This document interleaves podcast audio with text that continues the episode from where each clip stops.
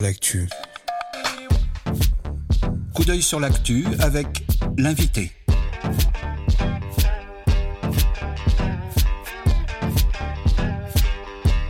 Coup d'œil sur l'actu Avec l'invité. l'invité des regards. Bonjour Tom Drevard. Bonjour Emma.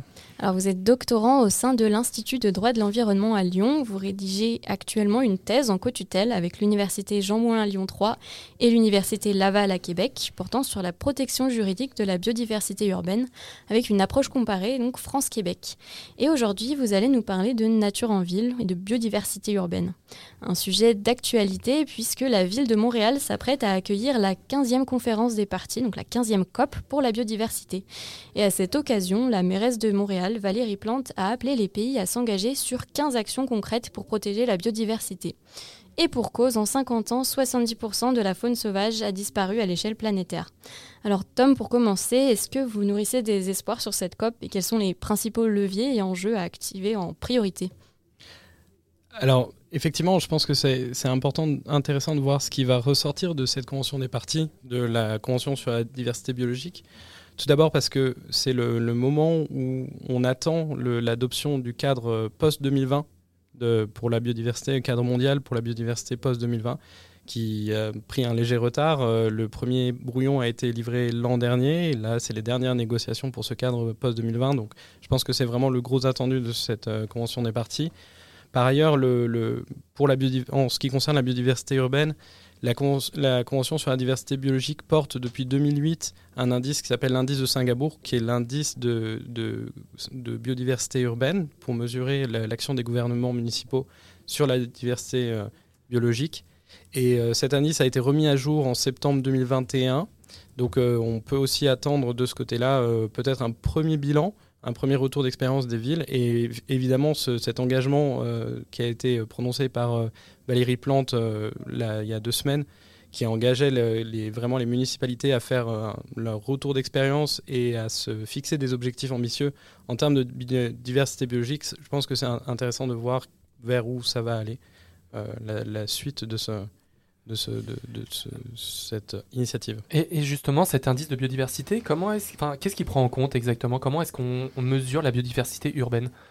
Alors en fait, le, le- ce qui est intéressant dans l'indice de, bio- de Singapour, Mhm. c'est que c'est pas tant un indice de mesure de la biodiversité, plutôt qu'un indice pour euh, les, qui est à disposition des gouvernements municipaux pour mesurer l'effectivité de leur action en faveur de la diversité biologique. C'est-à-dire qu'il y a certains, il y a certains facteurs, euh, certains euh, euh, indicateurs qui sont, à la, qui sont à la disposition des gouvernements municipaux et qui sont des indicateurs relativement euh, faciles à, mesurer. Par exemple, le- la superficie des parcs, euh, des parcs municipaux, le budget qui est alloué à la biodiversité et qui peut donner une idée aux gouvernements municipaux pour savoir s'ils font assez pour la diversité biologique ou pas. D'accord. Et sur cet indicateur-là, est-ce que vous savez, par exemple, quelles sont les villes qui sont un peu en avance sur ces questions, celles qui sont un peu en retard? Non, vous n'avez pas d'informations sur ces. Pas particulièrement, et d'autant plus qu'il a été, euh, il a été renouvelé l'année dernière, donc je pense que c'est c'est ça qu'il va falloir euh, voir pour la suite. Et surtout, la notion de biodiversité urbaine, c'est une notion qui est encore récente. Donc, on peut avoir du, du mal, en fait, à imaginer qu'il y a une si grande biodiversité en ville. Mais je pense que vous allez nous, nous prouver le contraire. Alors, quel type de biodiversité est-ce qu'on trouve, en fait, sur ces territoires urbains? Alors prouver le contraire, je sais pas, mais c'est vrai que le- les villes sont sont pas forcément les premiers territoires auxquels on pense quand on pense à la biodiversité. Euh, comme vous dites, c'est relativement relativement récent cette prise de cette prise de conscience. Euh, L'écologie urbaine est de toute manière une, une discipline assez naissante, mais en fait on a plusieurs constats par rapport à la, biodiversité en ville qui rend le, la situation, le paysage un peu compliqué. Le premier constat, c'est que la situation n'est pas la même selon l'échelle à laquelle on regarde. C'est-à-dire qu'à l'échelle locale, en fait, les villes présentent une biodiversité assez importante parce qu'en fait, une ville, c'est constitué de plusieurs euh, types d'écosystèmes, plusieurs types de milieux, à la fois euh, dans les parcs, euh, peut-être des, des milieux très arborés, de la prairie, des buissons, etc., et des milieux extrêmement minéraux, peut-être des milieux humides, etc. Donc le- vraiment, la, géogra- la géographie urbaine va créer de nombreux écosystèmes et forcément, la, la biodiversité qui est présente en ville va être, dif- va être différente euh, que euh, par rapport aux milieux environnants. D'autant plus que certaines contraintes existent dans les milieux euh, avoisinant la ville, euh, qui sont des milieux périurbains, où généralement on retrouve euh, ben, de l'agriculture en monoculture, donc potentiellement euh, des produits phytosanitaires qui seront moins présents en ville. on retrouve des activités de chasse qui seront absentes en ville aussi. Donc en fait, pour certaines espèces, ça va représenter une certaine, ça va faire représenter des certaines opportunités. Et il y a vraiment des espèces qui sont grandes gagnantes en fait de ce, du milieu urbain et euh, des espèces, par contre, qui vont avoir des besoins en territoire euh, qui sont plus importants, donc on va, qu'on va moins observer en milieu urbain. Donc en fait, la diversité biologique en milieu urbain par rapport au milieu périurbain est complètement, euh, enfin au niveau local, la diversité biologique est particulièrement, est plus importante, en tout cas, peut être localement plus importante. Après, on observe un deuxième... Il y a un deuxième constat qu'on observe, c'est qu'au niveau global, à l'ère de l'Anthropocène, donc qui est une ère aussi d'urbanisation mondiale, euh, les formes géographiques, les formes urbaines se retrouvent, de, se retrouvent de plus en plus et se répètent. Et en fait, on observe donc une certaine homogénéisation euh, en, en, retour. On observe une certaine homogénéisation des espèces euh, qu'on va retrouver en ville. Et ça, c'est un constat plutôt inquiétant parce qu'en fait, jusque-là, les villes, dans certaines espèces, notamment des espèces indigènes, étaient, enfin, sont, sont plus présentes qu'en ville. Et euh, donc cette homogénéisation peut être, peut être déjà un premier euh, facteur d'inquiétude. Et vous parliez d'une prise de conscience assez récente. Qu'est-ce qui l'a motivé Est-ce qu'il y a eu un événement particulier? Est-ce qu'il y a eu peut-être un rapport, quelque chose qui a permis à ce que les, les municipalités ou les gens prennent conscience de l'importance de cette euh, biodiversité en ville? Pas, pas particulièrement, pas à ma connaissance. c'est relativement récent parce qu'en fait, le, on peut retracer le, les origines de l'écologie urbaine, donc mhm. vraiment la science euh, des écosystèmes euh, urbains, euh, à l'école de Chicago, qui est une école au départ de sociologie urbaine et qui a posé, qui est dans les années, enfin, aux alentours de 1920, qui a posé un peu les bases de, cette sociologie urbaine et qui s'est ramifiée après jusque dans l'écologie, donc l'étude des écosystèmes urbains. Et en fait, cette prise de conscience, elle est, relativement récente parce qu'en fait, on manque euh, beaucoup de connaissances sur comment fonctionnent les écosystèmes urbains, quelles sont les espèces qui sont présentes en ville, etc. Et notamment, maintenant, on a, de plus en plus de on a de plus en plus de données, mais on s'aperçoit, par exemple, je, euh, vous, vous, avez l'inventaire national euh, du patrimoine naturel qui est tenu par le Muséum d'histoire naturelle euh, à Paris et qui a noté par exemple sur le, sur le territoire de la, ville de, de, de, la ville de Paris 73 euh, espèces qui sont euh, considérées comme menacées, qui sont sur la liste mhm. rouge de l'UICN au niveau national, et 30 espèces qui sont sur la liste rouge de l'UICN au niveau mondial. Donc en fait, on, on s'aperçoit en fait aussi, au fur et à mesure qu'on fait les inventaires, qu'il y a vraiment une richesse, une diversité biologique qui existe en ville mm. qu'on ne soupçonnait pas. Donc en fait, il y a aussi ce manque de données, je pense, qui, fait, qui fait une prise de conscience un peu tardive. puis si on parle aussi autant de biodiversité urbaine, c'est parce qu'il y a un rôle de la biodiversité urbaine. Alors pourquoi est-ce qu'il est si important de la conserver, de la protéger? Alors, il y, a, il y a beaucoup de justifications sur pourquoi protéger la biodiversité. Euh, je serais, peut-être un peu provocateur en vous posant la question à l'inverse de dire pourquoi on ne protégerait pas la biodiversité. C'est peut-être la première question qu'il faudrait se poser, parce qu'effectivement, il y a un vrai argument éthique et moral à protéger la biodiversité.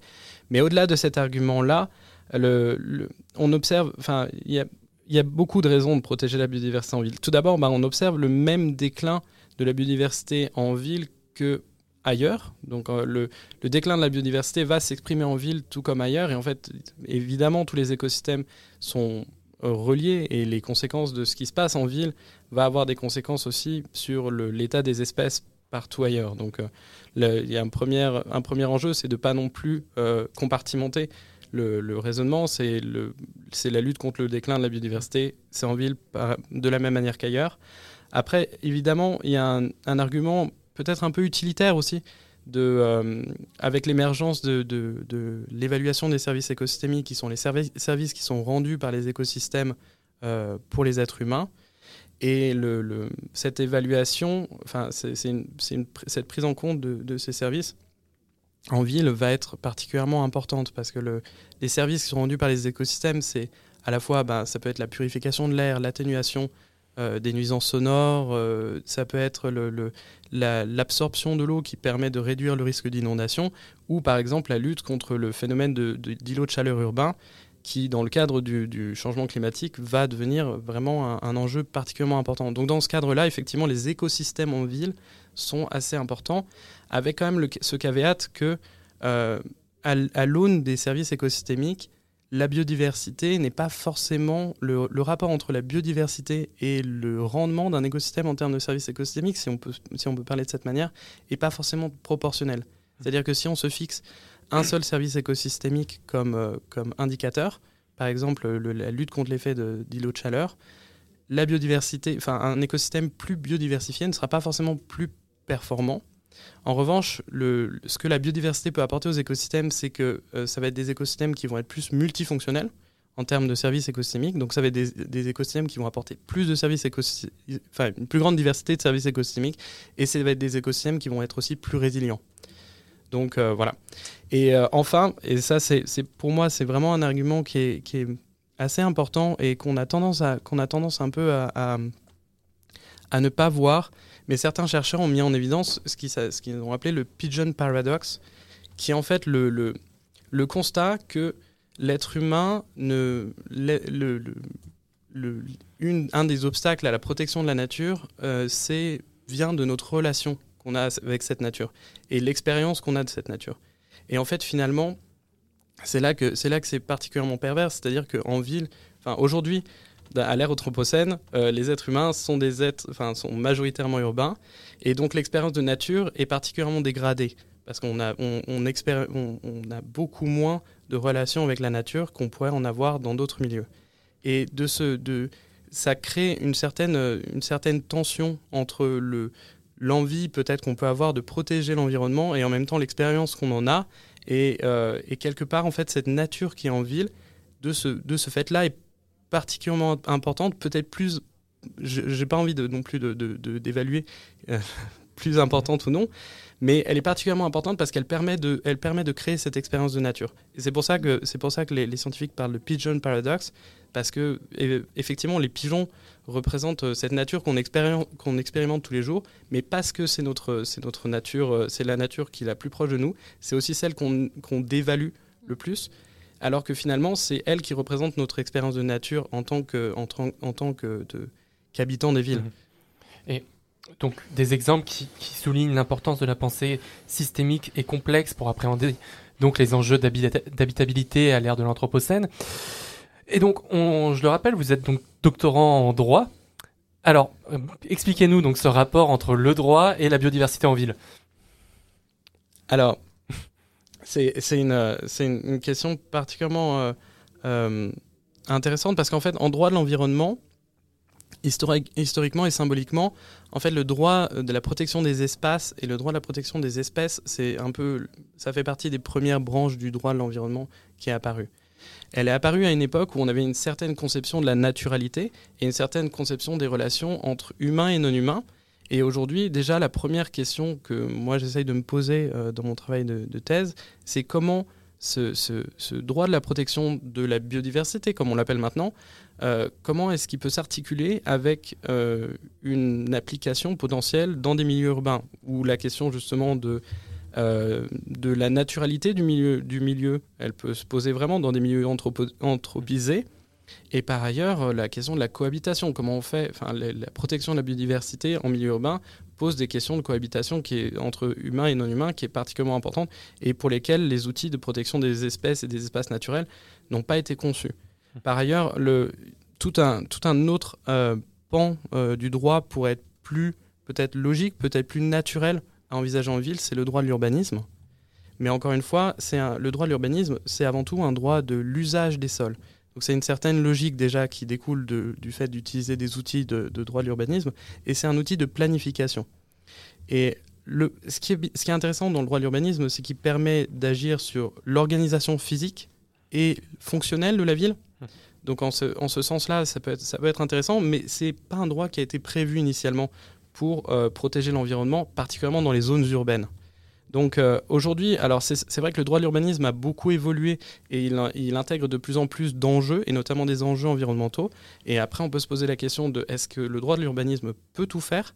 Et en fait, on s'aperçoit aussi que le, droit de l'urbanisme, il va se quelque part dans sa logique de planification, dans sa logique de zonage, il peut se heurter aussi à certains pans, euh, enfin certains aspects euh, de la nature qu'on on a du mal à, qu'on a du mal à intégrer. C'est difficile de planifier finalement où va se situer la nature, le côté spontané, le côté dynamique de la nature, ça fonctionne, fonctionne relativement, enfin, et peut, peut, peut poser problème dans le cadre du droit à l'urbanisme. Et enfin, ce qu'on observe, euh, c'est l'émergence euh, d'outils euh, contractuels pour donner justement une flexibilité à, cette, à, ces outils, ces outils d'urbanisme, ces outils de protection du patrimoine naturel.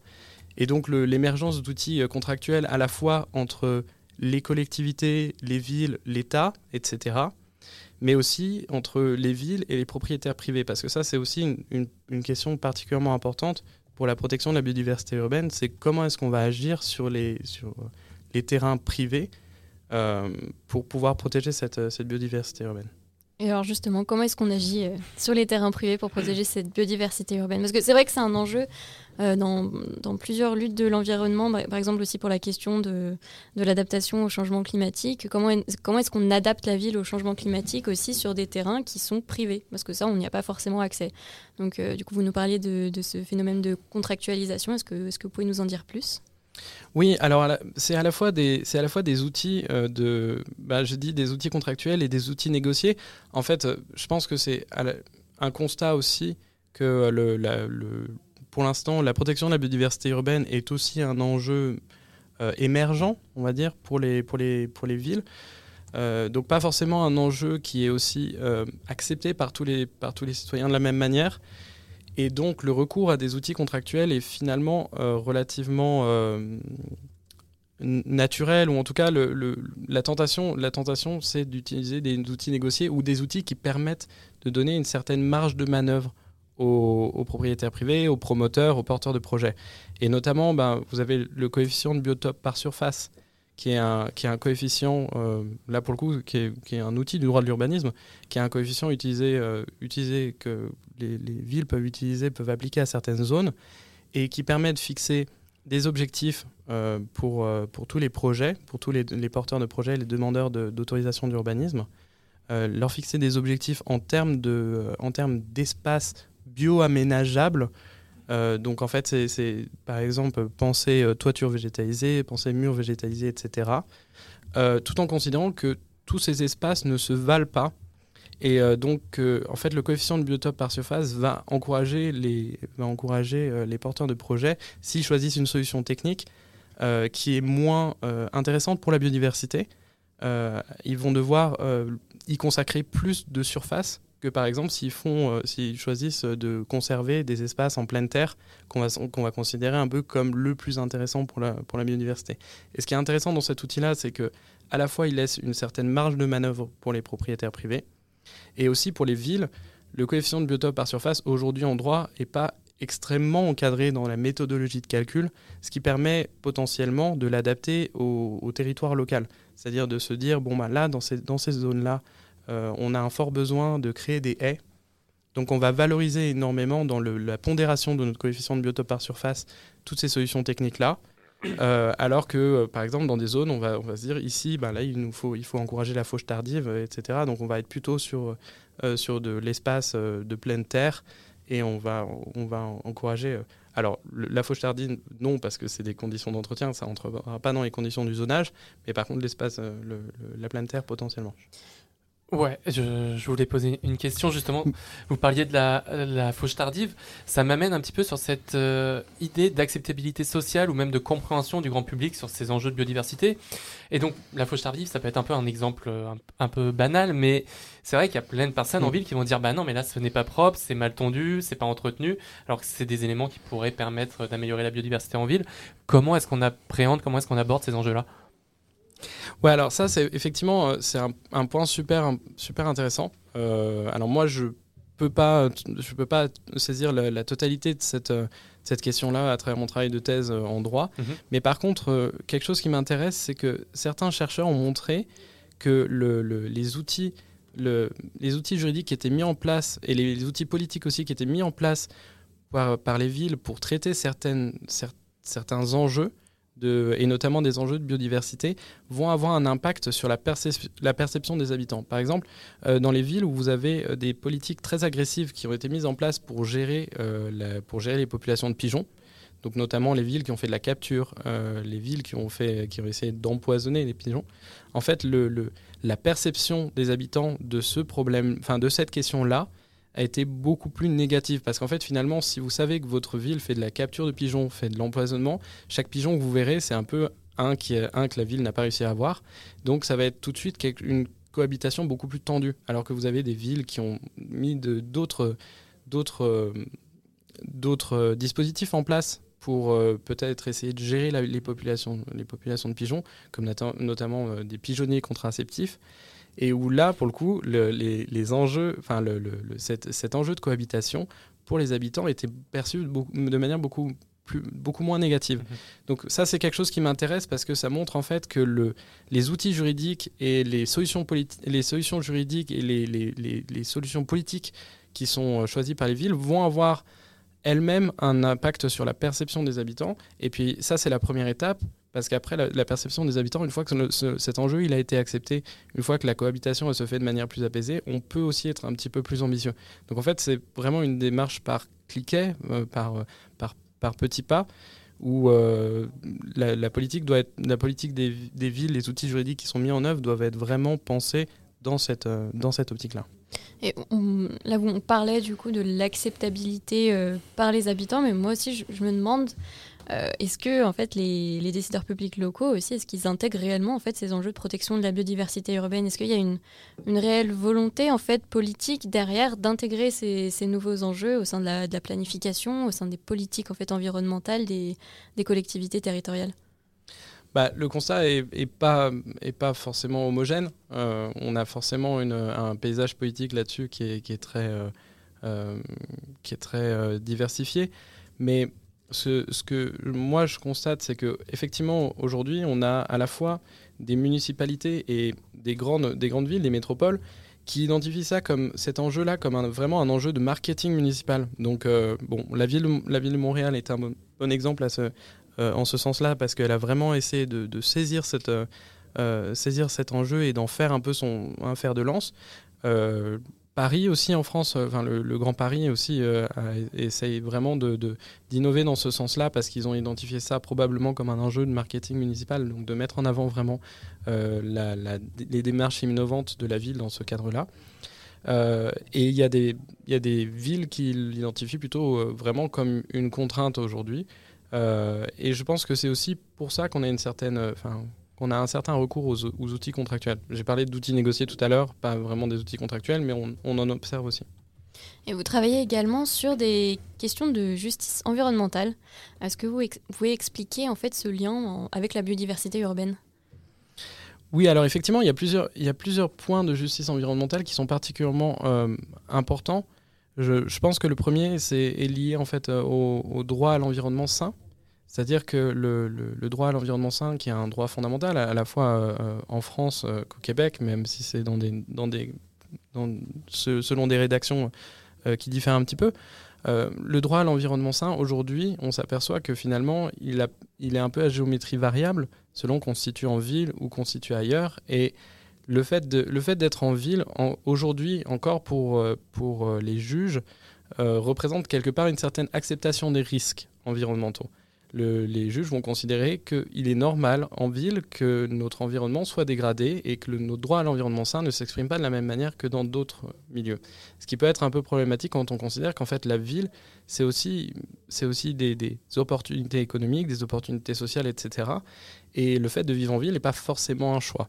Donc euh, il y a cette première question-là de justice environnementale qui est de dire est-ce que le droit à l'environnement sain en ville doit être différent du droit à l'environnement sain ailleurs et pour quelles raisons la deuxième, deuxième question de justice environnementale sur laquelle je travaille, c'est euh, pour lutter contre ce qu'on appelle le phénomène de gentrification verte. C'est-à-dire qu'on observe aussi que dans les, zones où on va avoir des, on va avoir des démarches euh,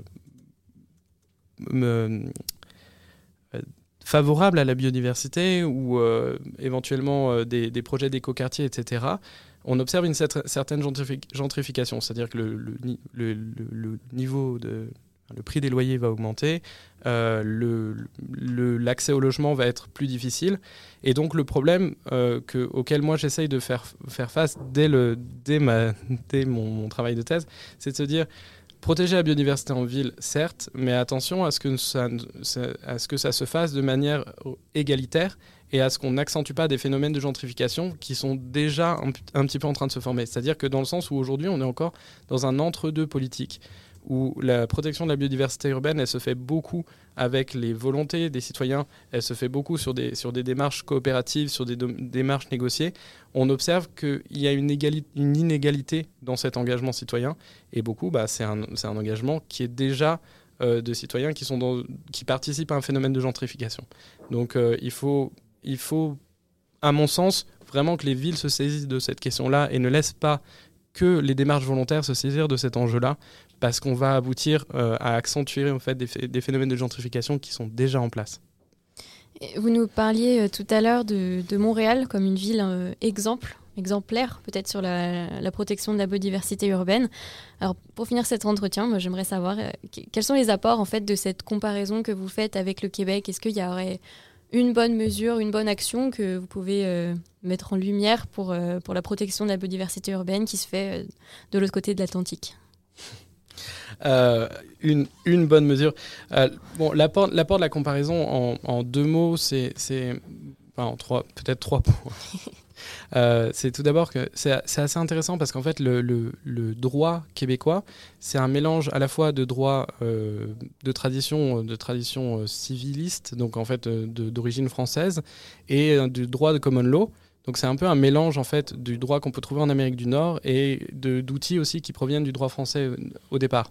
Donc ça c'est assez intéressant parce que ça permet de, vraiment comprendre la trajectoire de certains outils et comment certains outils qui, qui pourraient être, enfin comment certains outils pourraient être appliqués dans notre système aussi. Donc ça permet finalement de, faire venir des, des, outils qui, viennent, qui proviennent du droit nord-américain, de s'interroger sur comment on pourrait les, les adopter chez nous ou euh, comment est-ce que nous on a procédé de manière différente, qu'est-ce que ça illustre.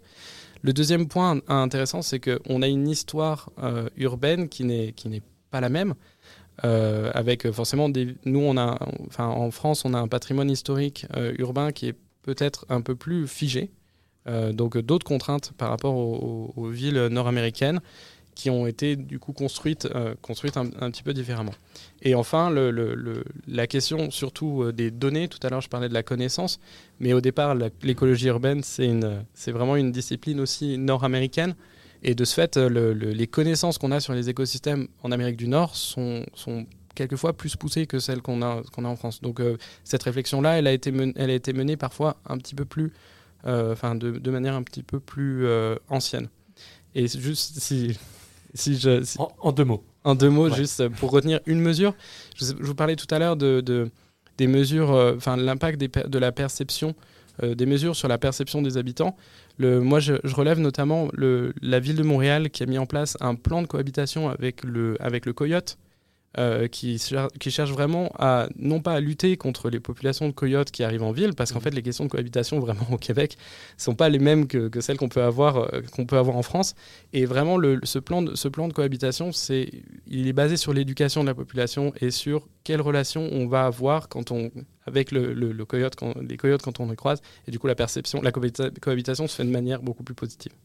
Eh bien, je vous remercie, Tom Drevard. Je rappelle que vous êtes doctorant au sein de l'Institut de droit de l'environnement à Lyon et que vous rédigez actuellement une thèse euh, portant sur la protection juridique de la biodiversité urbaine avec une approche comparée France-Québec. Merci. À, bientôt sur Radio Anthropocène.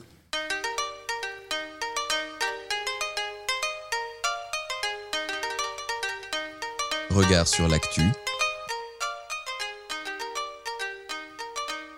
Regard Anthropocène sur l'actualité.